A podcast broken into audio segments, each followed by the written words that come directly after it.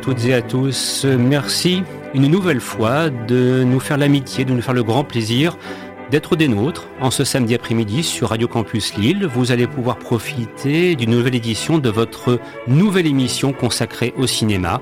Cinéma Mété Comté, un programme présenté par Christophe Dordain avec l'amicale complicité de Christophe Colpart et de Jérémy Joly. Nous sommes ensemble jusqu'à 15h.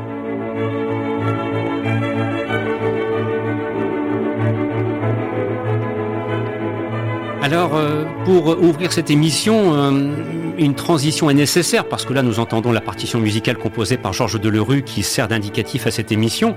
Mais euh, si vous nous avez suivis sur les réseaux sociaux et nous avons clairement annoncé l'émission d'aujourd'hui, préparez-vous on va taper dans ce qu'on appelle les hits FM. Alors euh, certains ou certains d'entre vous de se dire mais quel chemin vont-ils prendre cette bande de oies avant cet après-midi sur Radio Campus Lille?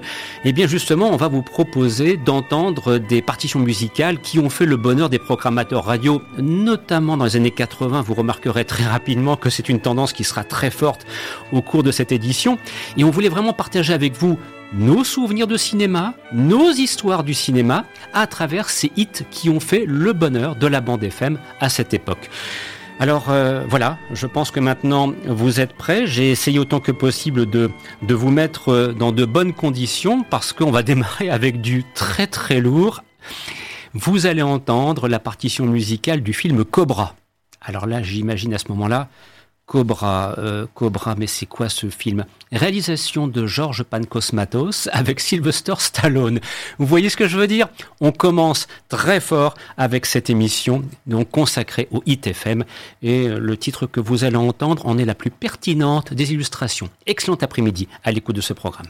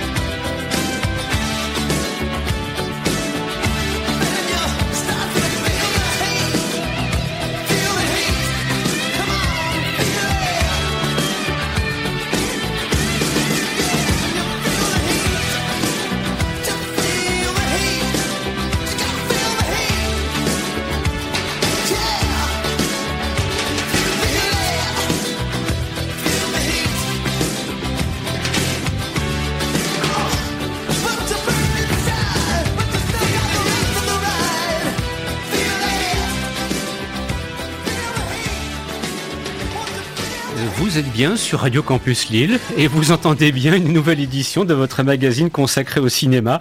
Cinéma m'était compté, on vous avait promis un, démarrage en fanfare, je, veux croire qu'on vous a pas déçu.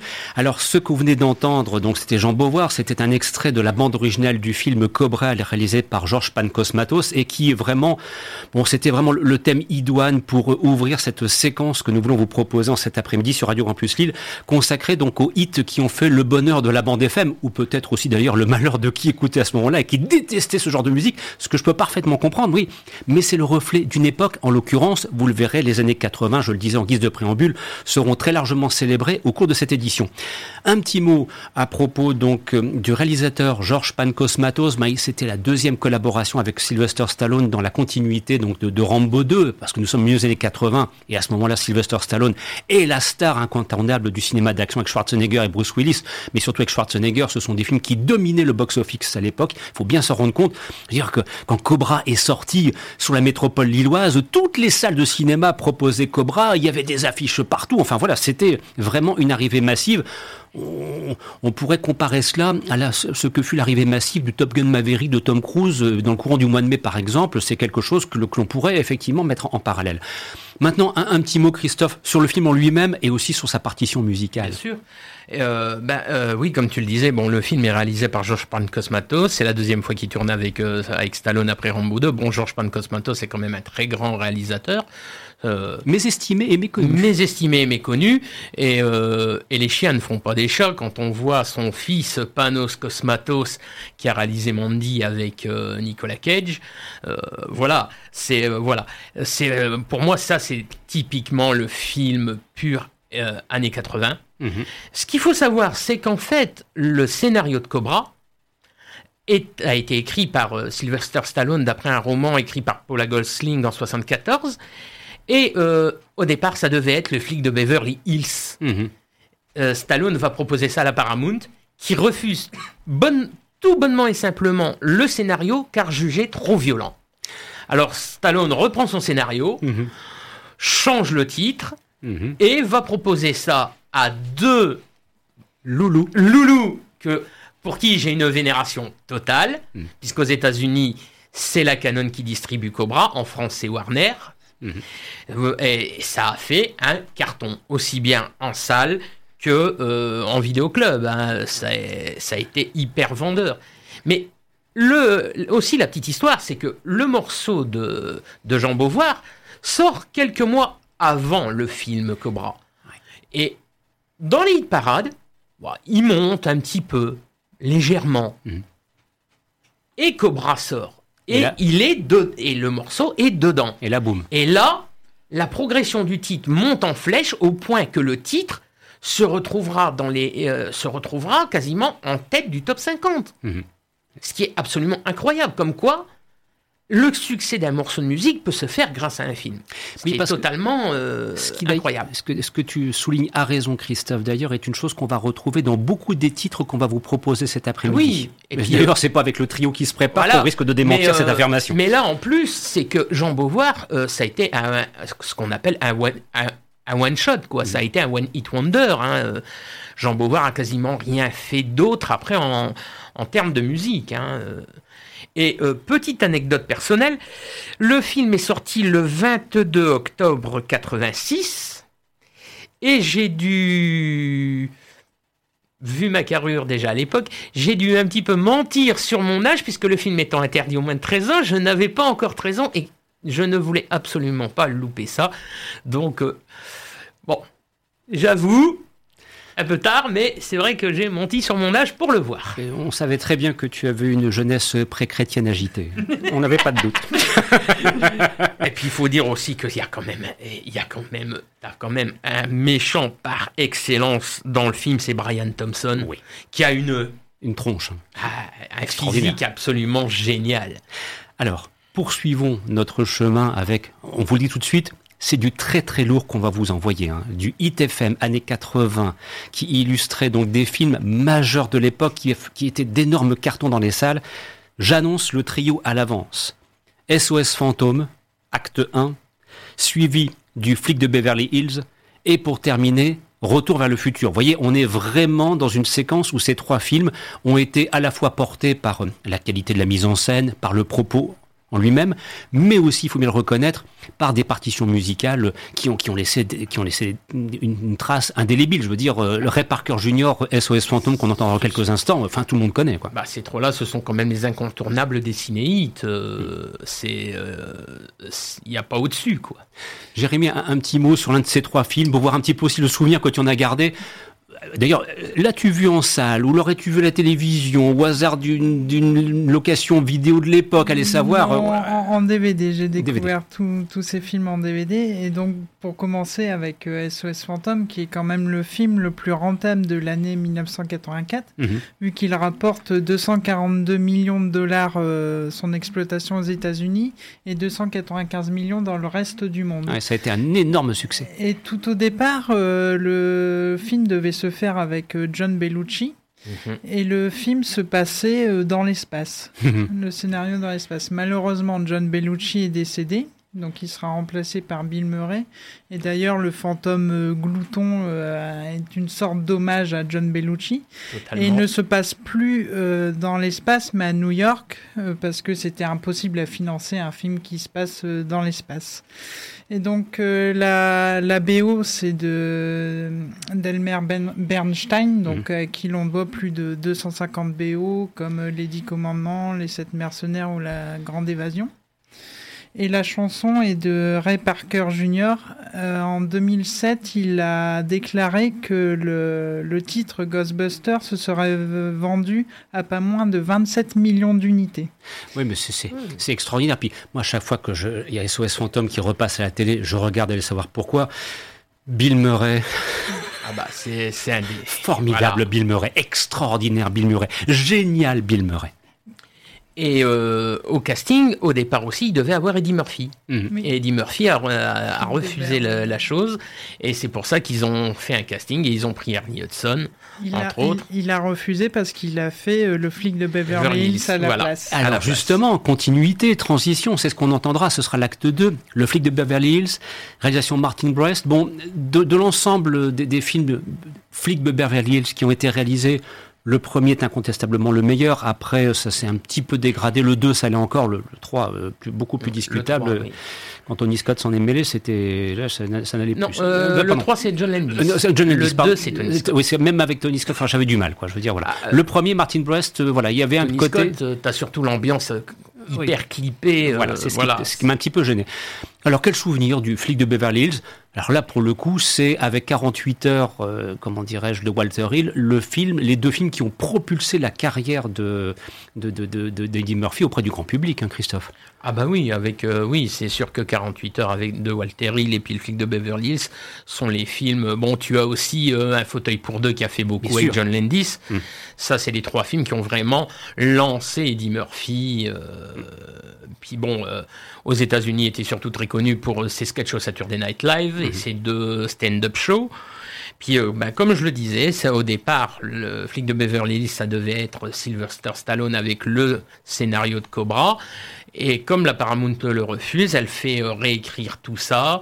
Elle euh, c'est réécrit, c'est édulcoré. C'est édulcoré, c'est fait pour être comédie policière plus ou moins tout public. Mhm avec euh, un Eddie Murphy qui monte, euh, qui est en pleine puissance. Hein, euh. hmm. Et là aussi, la BO est quand même très ancrée dans, le, dans son époque, puisque le film est de 1984.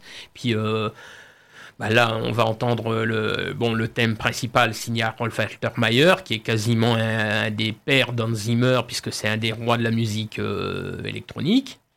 Euh, après, mais après, dedans, tu as aussi plein de grands titres, hein, euh, tout comme dans le 2. Hein. Mm. Mais tu as du, euh, dans, dans la BO du, du flic de Beverly Hills, tu as Patti LaBelle, tu as, tu as du, tu as du Glenn Frey, tu as, voilà, tu as plein de choses, tu as plein de choses de, ce, de cet acabit. Hein, c'est très travaillé. et justement, alors après, puisqu'on parle de, BO, de bande originale très structurée et très dense, Retour vers le futur. Ah alors là aussi, c'est formidable. Hein, le, le pouvoir de l'amour, The Power of Love. Enfin, Bien sûr, on vous en doutez, ce sont les, les, titres que nous avons sélectionnés. On, veut vous faire plaisir en cet après-midi en vous proposant vraiment le, la crème de la crème, si j'ose dire. Ah oui, mais ça, c'est euh, ça, ça a été vraiment le gros, euh, vraiment le premier film qui a lancé euh, Robert Zemeckis. Bon, le Diamant Vert avait déjà très bien marché, mais là, ça, là, ça écrase, là, ça écrase tout. C'est une, c'est une grosse machine hein, qui est Retour vers le futur. Et au départ, ça devait pas être Michael J. Fox, mais Eric Stoltz. Oui, bizarrement. Mhm. Mais ça s'est pas bien passé les premières semaines. Euh, il n'était pas dedans. Non, il n'était pas absolument pas dedans. D'ailleurs, on peut voir des extraits sur YouTube. Mhm. Et euh, c'est vrai que c'est euh, voilà, c'est là, c'est une grosse, c'est la grosse machine de Robert Zemeckis. Hein. il en fera trois. Le 2 et le 3 seront quasiment tournés en, même temps. en même temps. Mhm. et là aussi, bah, niveau BO, bon bah Chuck, euh, as euh, Michael J. Fox qui reprend Chuck Berry, euh, tu as du You Lewis and the News, sur le 3 tu as ZZ Top. Hmm. C'est pas rien, hein. Jérémy. Et pourtant, euh, la... le film Retour vers le futur a été nommé pour euh, l'Oscar de la meilleure chanson originale et ne l'a pas eu vu que c'est Say You, Say Me de Lionel Richie pour, le film Soleil de nuit. Et ça, a été ça a été pareil pour euh, Ghostbuster qui a été nommé et qui ne l'a pas eu. C'est Stevie Wonder qui l'a eu pour le film La, fille, en rouge, qui est un remake de Un éléphant s'est trompé énormément d'Yves Robert. Ah avec Jane Wilder, effectivement. Et Kelly ah. Oh alors, hum, mon Dieu. Hum. Bref, allez, on va, on va glisser maintenant dans vos oreilles euh, du bon son. Franchement, profitez et on vous souhaite un excellent après-midi à l'écoute de cette émission.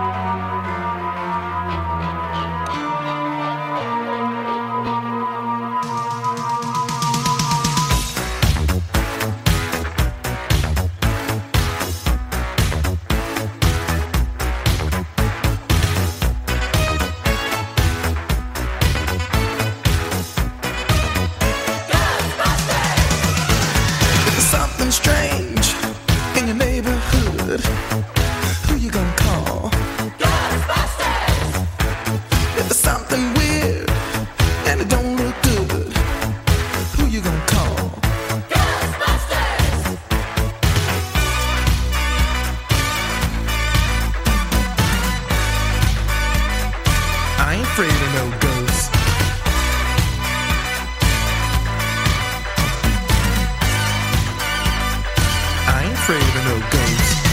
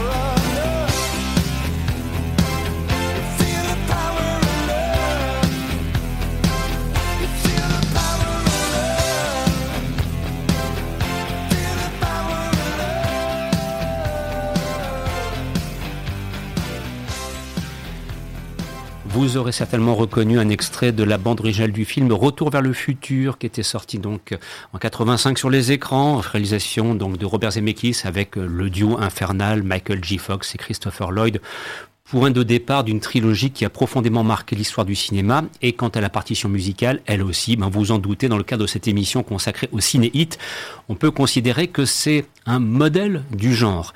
Alors, euh, dans cette première étape, euh, nous avons, vrai, proposé ce que l'on pourrait qualifier d'incontournable. Maintenant, on va essayer de voir un petit peu, dans un deuxième thème, des ciné-hits made in France. Et je vous dis tout de suite, là, on a fait le choix cette fois de choses un petit peu moins attendu, un peu moins facile, et qui pourtant ont aussi marqué les esprits à l'époque. Et d'annoncer que vous entendrez les partitions musicales extraits de trois films, Le Passage de René Manzor, puis Marche à l'ombre, le film avec Michel Blanc et Gérard Lanvin, et enfin Un Indien dans la ville. Vous voyez, trois films qui relèvent de trois registres différents. Alors là, nous glissons un petit peu des années 80 vers les années 90 avec Un Indien dans la ville, mais tout de suite, parce qu'on va écouter Francis Lalanne, quand bien même nous sommes sur Radio Campus Lille et que ça puisse heurter les oreilles de certains. Mais c'est le choix de Cinéma Mété Comté, clairement assumé. Voilà. Dans les miennes. Et exactement. Et le film, Jérémy, Le Passage, réalisé par René Manzor, constitue dans la carrière d'Alain Delon, mais alors vraiment une très très grande curiosité. C'est un film qui mériterait d'être redécouvert, d'être rediffusé, d'être revu. Voilà, il, s'est passé quelque chose avec le passage. Oui, tu as tout à fait raison. C'est un film qui est aujourd'hui complètement oublié dans la carrière de, Delon. Euh, c'est même euh, à l'époque une prise de risque parce que Delon avait habitué son public à des films, à des polars. Et ici, il se retrouve dans un film fantastique donc où il joue un réalisateur de films d'animation qui est tué dans une voiture et il y a son fils qui lui qui était passager se retrouve dans le coma et il fait un pacte avec euh, avec la mort euh, où il doit terminer le film pour sauver son fils. Et c'est une donc une BO euh, composée par Jean-Félix Lalanne qui est le frère du réalisateur René Manzor et donc interprété par Francis Lalanne et ce cette chanson a été à la première place du top 50, top 50 euh, en mars 87. Oui, ça aussi, hein, c'est mm. séquence souvenir, top 50, Canal+, vous voyez ce que je veux dire, hein, Christophe Exactement. Et il faut aussi dire que Alain Musy, qui joue le rôle du fils de Jean d'Alain Delon, euh, retournera avec René Manzor un, film qui s'appelle 3615 Code Père Noël, qui mm. lui aussi est un un ovni, euh, comme presque tous les René Manzor. Sacrée curiosité. Oui, une sacrée curiosité. Un petit peu difficile à revoir maintenant. Hein. Euh, pas pour moi. Personnellement, j'aime beaucoup. Et, euh, Mais t'as toujours adoré les Minitel. Ouais, bon, ça va, ça suffit. Et d'ailleurs, qui sait me dire qui joue le rôle de la mort dans le passage Alors, je ne le sais point, j'avoue mon ignorance. Ah, Daniel Émile Fork. Oh, ah. oh, joli Eh oui Ça, ah oui, quelle tronche Daniel Émile Fork joue la mort sous cette, cette énorme cape euh, avec mm. la faux euh, qui vient euh, tourmenter de long. Et je peux vous dire que le passage, moi, c'est un film qui m'a traumatisé. J'ai eu, j'en ai fait des cauchemars moi de ce film-là. C'est un truc qui m'a toujours. Euh, quand je l'ai vu à Canal moi j'étais, euh, j'ai fait pendant plusieurs nuits, j'ai fait des cauchemars avec euh, avec ce, cette, la mort, la faux, la scène où Delon se fait trancher la main. Ça m'a, c'est des images qui m'ont marqué. Alors si toi tu as fait des cauchemars donc avec la mort incarnée par Daniel Emile Fork dans le film Le Passage, moi, par contre, j'ai vécu de douces nuits en pensant à Sophie Duez. Oh, ça, je m'en doutais, je m'en doutais, je m'en doutais que ça allait tomber, cette affaire. Voilà, bah, enfin, c'est à l'époque, Sophie Duez, voilà, ça fait. Bon, dans, une, dans une précédente émission consacrée donc à l'été 84, on avait cité euh, Fanny Bastien, euh, euh, voilà, Sophie Duez, Valérie Caprisky. Charlotte Valandré. Ouais, oui, oui, voilà, il y avait dans les années 80 de, formidables Cyrielle Claire aussi, de, formidables ah comédiennes qui ont illuminer nos nuits cinématographiques et autres d'ailleurs. Alors, Marche à l'ombre. Justement, tiens, on avait dit à propos de Gérard Jugnot, quand on avait évoqué l'été 84 dans une précédente émission, qu'il avait fait quelque chose vraiment qui tenait la route sur le plan cinématographique avec Pinot Simple Flic. Bah là, on peut considérer que Michel Blanc, avec Marche à l'ombre et son duo avec Gérard Lanvin, moi j'ai le souvenir d'un film, Diable, du cinémascope, une vraie mise en scène. Bien sûr, il y a les dialogues, voilà, il y a des séquences qui sont demeurées célèbres, notamment lorsque Michel Blanc a eu le malheur de fumer un pétard. On- je vous laisse retrouver la séquence sur YouTube, c'est absolument incroyable. Et puis, il y a une partition musicale qu'on va entendre. J'irai à New York avec toi, euh, parce que c'est téléphone. Et alors, dans les années 80, téléphone, ciné-hit, bah, normal, quoi. Ah, tout à fait. Euh, on l'a revu avec Jérémy à Ciné Comédie il y a deux ans. Il y a deux ans, oui. Il y a, non, trois Euh, ans. trois ans. Trois ans. Et c'est vrai qu'on l'a vu dans la grande salle de l'UGC. Et c'est vrai que ça a beau être une comédie, un, ci- un cinémascope, tout ça pour les plans. Et puis euh, il y a plein de, il y a plein de choses. Musicalement, euh, tu as, tu n'as pas que téléphone, tu as aussi, tu as aussi du Renault. Cassav aussi, monsieur Euh, non, Halam, qui était un groupe. pardon. euh, D'ailleurs, Michel Blanc nous en parlait. Que Michel Blanc trouvait que Halam avait un- été un groupe de musique africaine qui avait de- euh, dans lequel il avait de grands espoirs, qu'il avait découvert et, euh, et dans lequel il voulait mettre euh, plus souvent leurs titres dans leurs films. Mais euh, ça s'est très vite arrêté parce que leur chanteur est, est décédé très jeune. Alors Jérémy, quel souvenir garde-t-on avec le recul de, de- de ce film qui était sorti donc en 84, si je ne dis pas de bêtises, sur les écrans? Euh, il faut savoir une chose, c'est que c'est le premier film donc réalisé par Michel Blanc qui, lui, euh, s'est éloigné, était le premier à s'éloigner un peu de- du, du splendide. Il avait d'abord pensé à Bernard Giraudot, avec qui il avait tourné dans Viens chez moi, j'habite chez une copine de le, Patrice Lecomte, et à Mathilde Amé. Exactement. Et au Mhm. final, donc, Mhm. Gérard Lanvin et Sophie Duez. Life Force? Bah oui, bah oui, bah oui, c'est normal, ça c'est voilà. Bref, il y a, il y a un univers comme ça et moi je, moi, garde de, de, de, de- de Marche à l'ombre euh, un film avec une identité très forte et surtout une qualité de mise en scène et d'interprétation Ah, euh, qui font que c'est qui fait cette qualité, pardon, qu'aujourd'hui encore c'est un film qui est éminemment regardable, ce qui n'est pas toujours le cas de certains films des années 80, il faut le reconnaître. On l'a revu il y a trois ans avec Jérémy euh, pendant la masterclass à Ciné Comédie de Michel Blanc. Euh, huit jours plus tard, le, euh, le film sortait en Blu-ray. Je l'ai, je l'ai acheté en Blu-ray et je me le suis refait une deuxième fois huit jours plus tard. Et j'y ai pris autant de plaisir les deux fois. Et d'ailleurs, dans le casting, tu as Catherine Borman, qui est une des filles de John Borman, le grand réalisateur de Excalibur. Et tu as aussi une petite apparition d'un chanteur, qui est Patrick Bruel. Alors, ça, c'est ce qu'on entendra aussi. Et puis, dans la continuité, il y aura un Indien dans la ville. Alors, euh, avec un Indien dans la ville, là, pour le coup, je vous dis franchement, c'est pas du tout ma cam. Voilà, je, je l'annonce clairement à l'avance. C'est un film que je, je suis passé totalement à côté. Je ne pense même pas l'avoir vu dans son intégralité. Vous voyez, je, je confesse cela euh, sans honte. Mais peut-être que j'ai tort. Bah, c'est un film qui a relancé la carrière euh, un peu de Thierry Lhermitte qui avait eu plusieurs, euh, plusieurs échecs.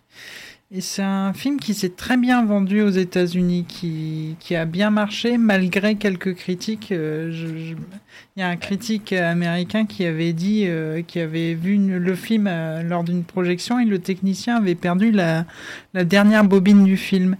Et il avait déclaré si cette bobine contenait miraculeusement les rushs du film La splendeur d'Anderson d'Orson Welles, ce film restera pas moins une nullité. C'est rude, hein. Oui, c'est rude. c'est- Parce c'est que bon, je, dis ça, c'est pas, c'est pas ma cam, mais bon, c'est un film qui a, puis même encore maintenant, je veux dire, quand ça qui repasse. est régulièrement diffusé à la Voilà, télévision et qui, qui marche bien.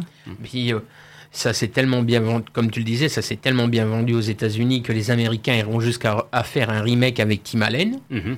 euh, qui est à l'époque la vedette d'une série qui s'appelle Papa Bricole. Euh, ça, marche tellement bien aux États-Unis que les Américains en ont même fait un comics. Il y a un comic book, Un Indien dans la ville, qui existe. Mhm. C'est réalisé par Hervé Palu. Et moi, euh, à l'époque, quand je vois Hervé Palu, je me dis, mais ce nom-là, je le connais. Bah, bien évidemment, puisqu'Hervé Palu a travaillé avec Philippe Clair euh, au sein du groupe des 13 cloches dans Comment se faire réformer. C'est pas lui qui avait réalisé un film avec euh, Lanvin et Villeray euh, et un petit quelque chose des Si. années 80 si, si. Euh, après, Un Indien dans la ville, Ah, c'est Mookie. Oui. Et euh, moi, je le Ah non, connais. non, non, c'est pas moi, c'est moi. je- Il y a un film, il y a pas un film d'Hervé Palu avec euh, Gérard Lanvin et Les Jacques. Pétard Les frères Oui, Pétard. oui, Ah les oui. frères Pétard Ah aussi, oui, oui, frères voilà. Pétard, oui. Et Mais je, je me dis, mais je connais ce nom-là, je connais ce nom-là. Et d'un coup, ça me fait tilt. C'est parce que comme je suis un grand fan de Jacques Messrine, Hervé Palou a aussi réalisé le premier documentaire sur Hmm. Jacques Messrine. Et c'est de là que je connaissais ce, ce nom-là. Et la BO, bah, c'est KOD. Et les- KOD, ça veut dire Katché, Manu Katché, qui est un grand batteur qui a travaillé avec Phil Collins, entre autres, avec Sting. O pour Jeffrey Oriema, grand chanteur euh, de musique africaine, et euh, D pour Tonton David, qui est décédé il y a quelques années. L'année dernière. L'année dernière, voilà. Ce sont les trois titres que nous vous proposons d'entendre dès maintenant et on vous souhaite de prendre beaucoup de plaisir à l'écoute de ce programme.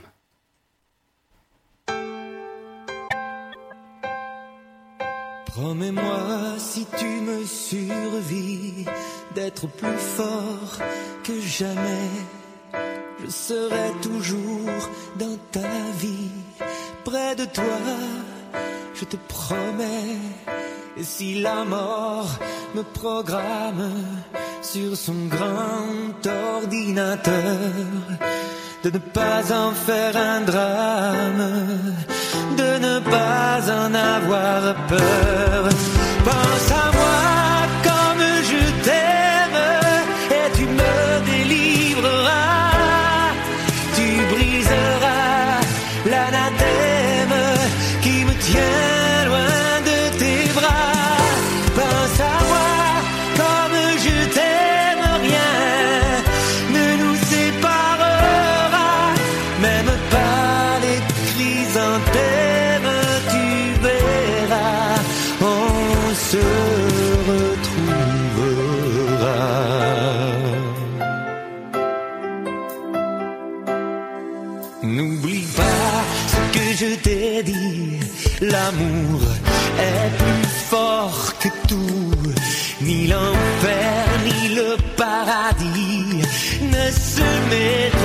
entre nous.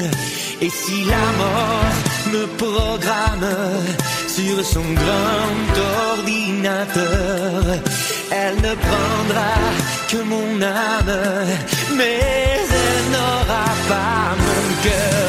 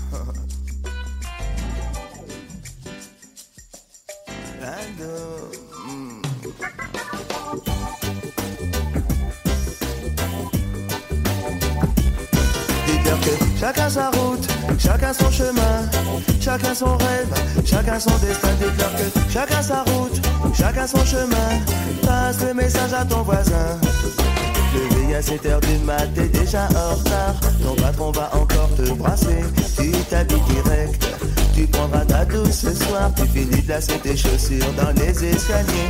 J'ai besoin d'air, besoin de liberté. Ce ne sont pas des mensonges, c'est la réalité. Je ne suis pas un roi, mais je ne suis pas un pion. Je dois être le fou, comme je suis pas cavalier. Dites-leur que chacun sa route, chacun son chemin, chacun son rêve, chacun son destin. Dites-leur que chacun sa route, chacun son chemin. Passe le message à ton voisin. Et un rêve, le peuple. Il n'y avait plus du tout de politiciens, c'était le sou. Le bandit des magasins. Tout le monde avait un toit et plus personne n'avait faim. Je ne délire pas, mais je suis très sérieux. Oh, oh, oh, oh, oh. Mais je ne délire pas, mais je suis très sérieux. Allez leur dire qu'on vient pas faire du cirque. Chacun sa route, chacun son chemin, chacun son rêve, chacun son destin. Que chacun sa route, chacun son chemin.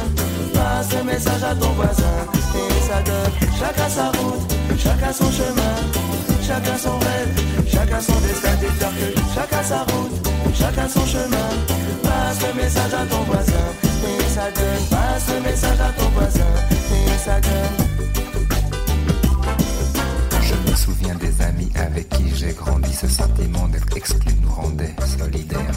Chacun prit son train quand les années passèrent. À chacun son move, à chacun sa galère. Les chemins où tu ris sont les mêmes que ceux où tu pleures. La vie est une aventure, il ne faut pas avoir peur. Mais te souviens-tu des amis que tu as eu question? Te souviens-tu de ce que tu as perdu Dites-leur que chacun sa route, chacun son chemin, chacun son rêve, chacun son destin.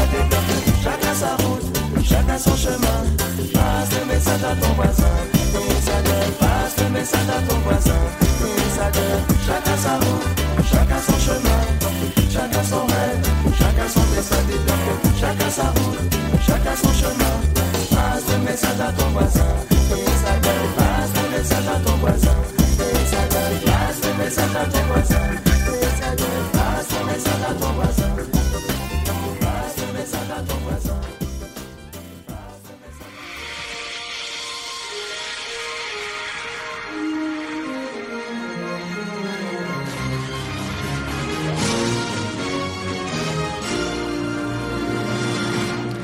Vous êtes sur Radio Campus Lille, fréquence 106.6 et vous entendez l'émission Cinéma Mété Comté proposée et présentée par Christophe Dordain avec l'amicale complicité de Christophe Colpart et de Jérémy Joly. Nous sommes ensemble encore pendant 15 minutes jusqu'à 15 heures dans le cadre de cette édition consacrée au ciné hit.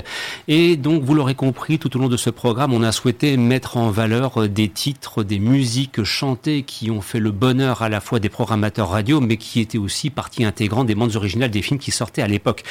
Et on va finir euh, avec, euh, alors là pour le coup, ce que l'on pourrait qualifier, puisqu'on a structuré cette émission en trois temps, nous avions commencé par les incontournables, et je veux croire que les titres proposés le furent. Nous avons ensuite vu les ciné-hits made in France, comme ce fut le cas ici, par exemple avec Un Indien dans la ville, et de terminer avec deux pépites oubliées. Alors là pour le coup, Christophe, le choix que tu as fait est très intéressant. D'un côté, nous avons Aigle de fer, réalisé par Cinégie Fury, donc euh, avec Lou Gossett Jr., et de l'autre côté, un Peter Yams, qui est Deux flics à Chicago, interprété par Billy Crystal et le regretté Gregory Hines. Peter Yams, que je considère comme un très grand cinéaste, ceci dit en passant. Alors, euh, musicalement, là, euh, c'est encore du très lourd. hein. Ah bah oui, euh, le, le film de Signetti Fury a quand même une BO qui est très ancrée dans son, dans son époque. C'est ce qui sauve le film d'ailleurs. Non, je trouve que c'est un très bon film. Même moi personnellement, je le même le préfère à Top Gun. Non. Si, si, si, si, Oh. si, si, si. Il a osé. Oui, oui, j'ose, j'ose, Bien. j'assume. Très bien. J'aime beaucoup. En plus, c'est le film qui m'a fait découvrir euh, quasiment euh, Lou Gossett Jr., euh, celui-là, et puis Officier Gentleman. Euh, la BO instrumentale est signée d'un grand monsieur qui est Basile Poledouris, dont on oublie la carrière. Ah, ça, Basile Poledouris, grand parmi les grands. Voilà, on est, on, nous sommes bien d'accord. Et puis après, ben, il y a toute la BO, on va dire ITFM, qui est quand même, qui quand même euh, costaud. Hein. C'est pas du, c'est pas du, c'est, pas, c'est pas du léger. Hein. T'as du Queen, t'as du Katharina and the Wave, t'as du George Clinton, t'as du Ronnie James Dio. Les amateurs de hard me sa- savent de quoi je parle. Euh, voilà, tu as aussi du et Tina Turner, du James Brown, donc euh, voilà, c'est et c'est purement le film. C'est quasi, on va dire, c'est quasiment l'ancêtre du blockbuster de nos jours, quoi. C'est le truc que tu vas voir un dimanche, euh, un samedi soir euh, entre potes, et c'est et c'est très très bon. hein. Et alors ensuite, un buddy movie, Ah oui. le duo, Oui. Peter Yams, Gregory Hines, Billy Crystal, deux flics à Chicago. Bon, en fait, là, ils se sont pas embêtés. Ils ont pris la série Deux flics à Miami pour euh, le titre français, hein, la francisation du titre, alors que Oui. bon, le, le film en lui-même, c'est pas tout à fait ça. hein. Non, non, non, c'est pas tout à fait ça. Non, c'est bah, c'est oui, comme tu le dis, c'est un Peter Yams, c'est même un petit peu un ovni dans la dans la carrière de Peter Yams, Mm. parce que Yams euh, d'habitude c'est pas euh, c'est pas ce genre de film. Là, c'est vraiment t'as t'as même l'impression que c'est un film de commande, mais peu. mais mais mais qu'est-ce que c'est bon, Mhm. qu'est-ce que c'est bon? Puis euh, comme tu le dis, Billy Crystal, Steven Bauer, le regretté Gregory Hines, Joe Pantoliano, Dan Hedaya, tous les grands noms de l'époque. Et puis euh, Musicalement, musicalement, c'est pas mal du tout. Le titre, euh, l'un des l'un des titres, euh, le titre le plus marquant, c'est celui qu'on va écouter, c'est Sweet Freedom de Michael McDonald. Et Michael McDonald est connu pour avoir été le chanteur des Doobie Brothers et aussi avoir fait les chœurs sur un titre FM qui était Yamobi Vert de James Ingram. Euh, si vous écoutez bien le morceau, dans les chœurs, c'est Michael McDonald qui, qui le fait. Aigle de fer, deux flics à Chicago, c'est pour vous, c'est maintenant.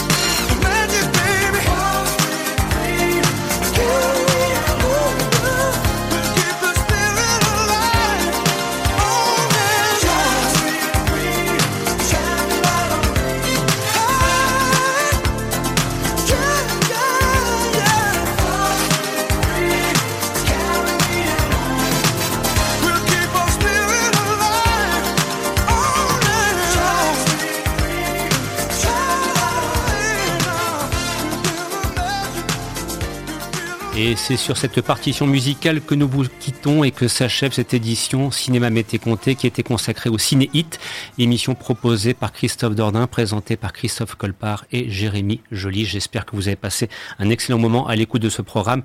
Bien évidemment, nous vous retrouverons avec un très grand plaisir la semaine prochaine. D'ici là, portez-vous bien, passez un bon week-end à l'écoute des programmes de Radio Campus. Dans quelques instants, vous retrouverez le Skylab.